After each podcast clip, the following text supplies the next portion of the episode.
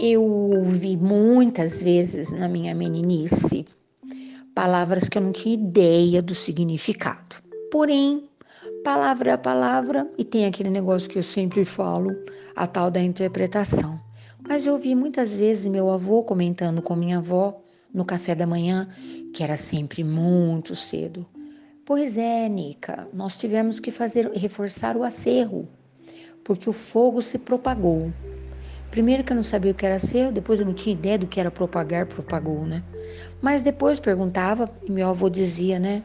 Ah, o acerro é aquele monte de terra que nós fazemos na frente dos talhões de cana, das florestas, para proteger a ação do vento. Porque uma, uma fagulha de fogo na, no meio da fazenda pode ser aumentada em muito por conta do vento, a ação do vento. Então, o fogo se propaga. Quando mais tempo entendi o acerro, entendi o propaga. Quando mais tarde eu ouvia, ah, a propaganda é a alma do negócio, ou tudo que de fato vale se propaga por si. Que cafuso, né? Pois é. E hoje eu tenho uma admiração incrível, eu tenho amigos que trabalham com propaganda em todos os sentidos, né? A visual, a, os áudios, aquela que é espalhada por aí, a propaganda nos meios virtuais. Eu tenho amigos talentosos, na verdade, que me contam novidades incríveis uh, da força né, da imagem e do som, de tudo isso, né? Que o vento que faz propagar a boa notícia. E amar também, né? Que hoje a gente sabe disso. Mas enfim, admiro. Às vezes gosto muito mais do, dos. Agora é comercial que chama, né? É mais a propaganda, ninguém fala isso quase. O pessoal da propaganda e do marketing fazem os comerciais, ou seja, algo que faz propagar o, o produto, na verdade, né? Quanta coisa, né? Que doida, acordei assim toda hoje. Bom, enfim. Mas, dia desses, eu tive a prova cabal em conteste, na prática, do que é uma boa propaganda, né?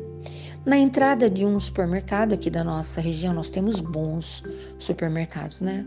Havia uma mini festa junina. Eu adoro festa junina, acho tudo fantástico. Tinha música, que já era um convite para a gente ficar por ali, porque a música era boa demais.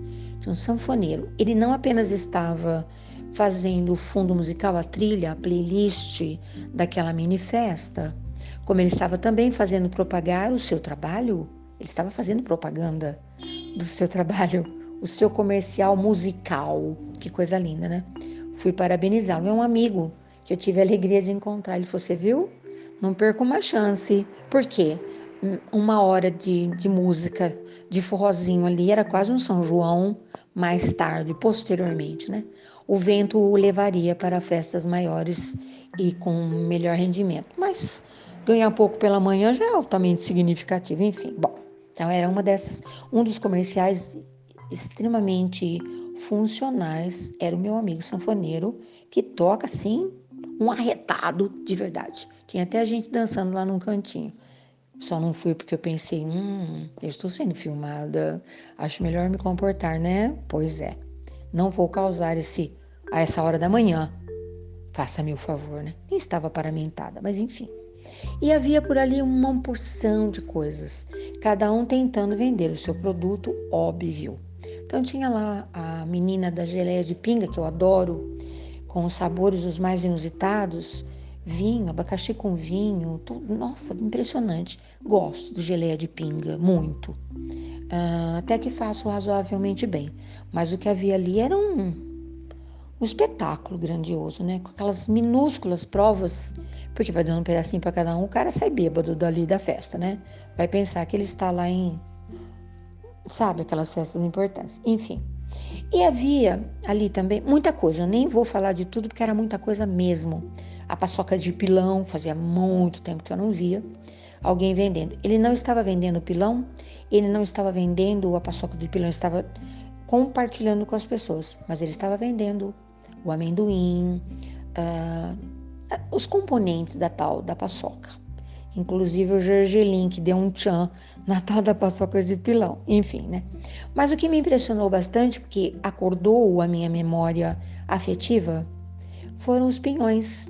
Ah, estavam sendo servidos uns pinhões, feito numa máquina, numa máquina que eu nunca tinha visto. Dizem, estava vendendo inclusive aquilo também, tá? É, no braseiro, que lá no sul se usa muito, Aqui em casa a gente faz na panela de pressão, desde quando me conheço por gente. Mas o que eu o pinhão que eu degustei ali não foi feito da maneira usual, convencional e conhecida da minha vida, não. Ele estava apresentando uma série de coisas, porque ali era uma, uma feira de eventos, era uma, uma apresentação de produtos, né? E eu achei fantástico. Eu comprei os tais dos pinhões. Uh, vieram num saquinho super bonito, com uma receitinha que me surpreendeu, porque estava falando do tempo, que é sempre uma dúvida, né? Você faz pinhão? Pois é, tem gente que faz no braseiro. Será que deixa queimar aquela casquinha? Não sei, nunca fiz no braseiro. Mas dizem que lá no sul fazem de tudo que é possível de pinhão. Eu tenho uma dificuldade de descascar um de cada vez e fico imaginando como é que vai fazer uma receita que vai um monte de pinhão, né? Mas eu não estava preocupada com isso, comprei o tanto que eu achei que devia e veio a receitinha. Para minha surpresa, estava lá que eu deveria acrescentar a água do pinhão, que deveria ser muito bem lavado, para cozinhar durante 45 minutos na panela de pressão em fogo baixo, né? Uma colher de, de sal e uma colher de açúcar. O sal eu nem achei demais, porque a casca do pinhão é tão dura que ele não fica salgado. Mas uma colher de açúcar, será? Mas enfim, eu sou muito adepta às novidades culinárias e fiz. Realmente uh, muda completamente, é uma outra configuração que acontece dentro da panela de pressão. Deu quase uma rima, um verso, né? Mas enfim. Porém, eu sou distraída, avoada, estou sempre fazendo um zilhão de coisas ao mesmo tempo. O que, que eu fiz? Calculei 45 minutos para não sair da musiquinha da panela de pressão. Fiquei por ali. Vou até fazer um adendo, né? Que um, um menino que eu celebrei o casamento, quando eu perguntei o que ele se lembrava da sua infância, o som mais maravilhoso da minha infância era a panela de pressão nas manhãs de sábado, porque minha mãe estava em casa fazendo alguma coisa para nos agradar. Que coisa, um chiado música, né? Enfim. E enquanto eu estava esperando, claro, a mente viajou, voltei nas lembranças todas, né? E lembrei é, um, um cidadão, uma pessoa, um homem, caminhoneiro, ia muito para todos os lugares do Brasil e teve a experiência boa de ver, eu não vou lembrar como é que chama aquilo, uma pinha inteira, uma fruta inteira cair daquela altura do, do, do, pinheiro, né? Coisa mais linda. Quando eu mudei aqui para essa cidade, havia muitos, muitos pinheirais Hoje não tem mais. E os que ficaram também não produzem, porque não tem como acontecer a tal da polinização. Mas esse meu amigo estava lá nesse tempo que estavam começando a cair as, as pinhas grandes. Eu não vou saber direito, mas para você ter uma ideia, acho que umas, uns dois palmos, mais ou menos. É, é uma réplica em tamanho muito maior daqueles que a gente faz enfeite de Natal, sabe?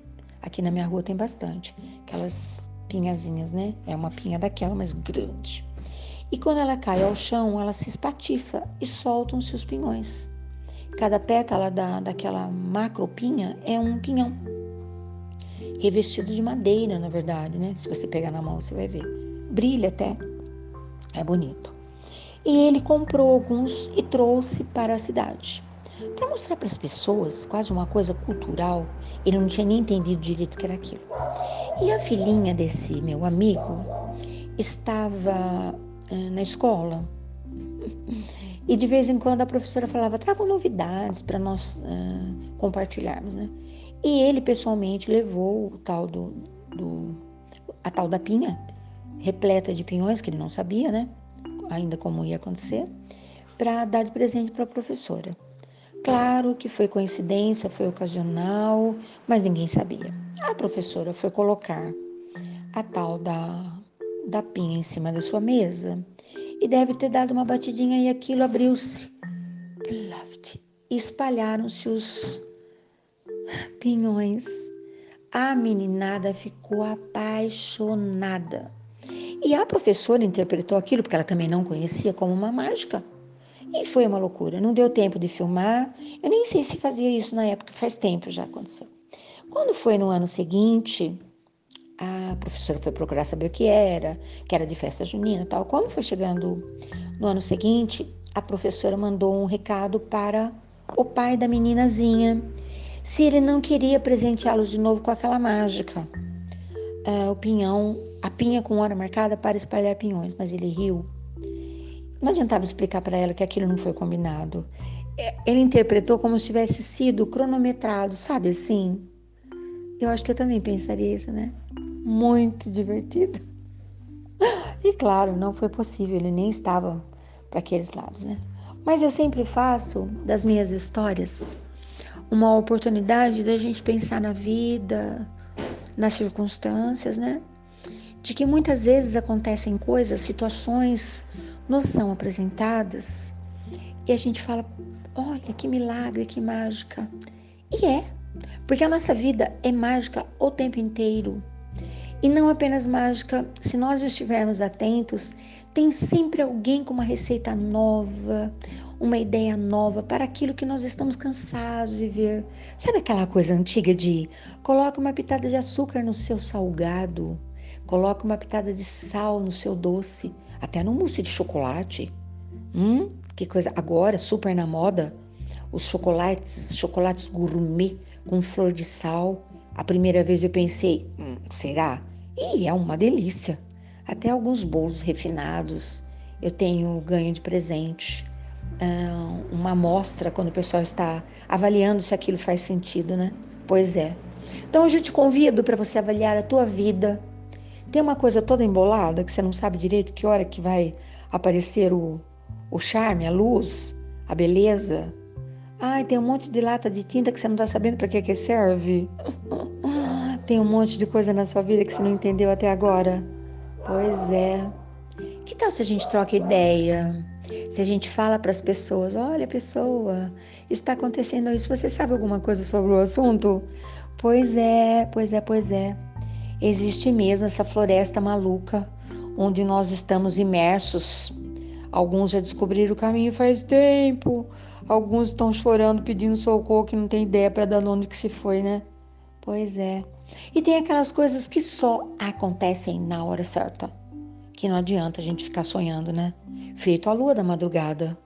Se eu for lá, passeando pela casa inteira, que estava tudo, tudo refletia a lua nessa madrugada, mas ela já está no seu canto, fazendo graça para outros povos.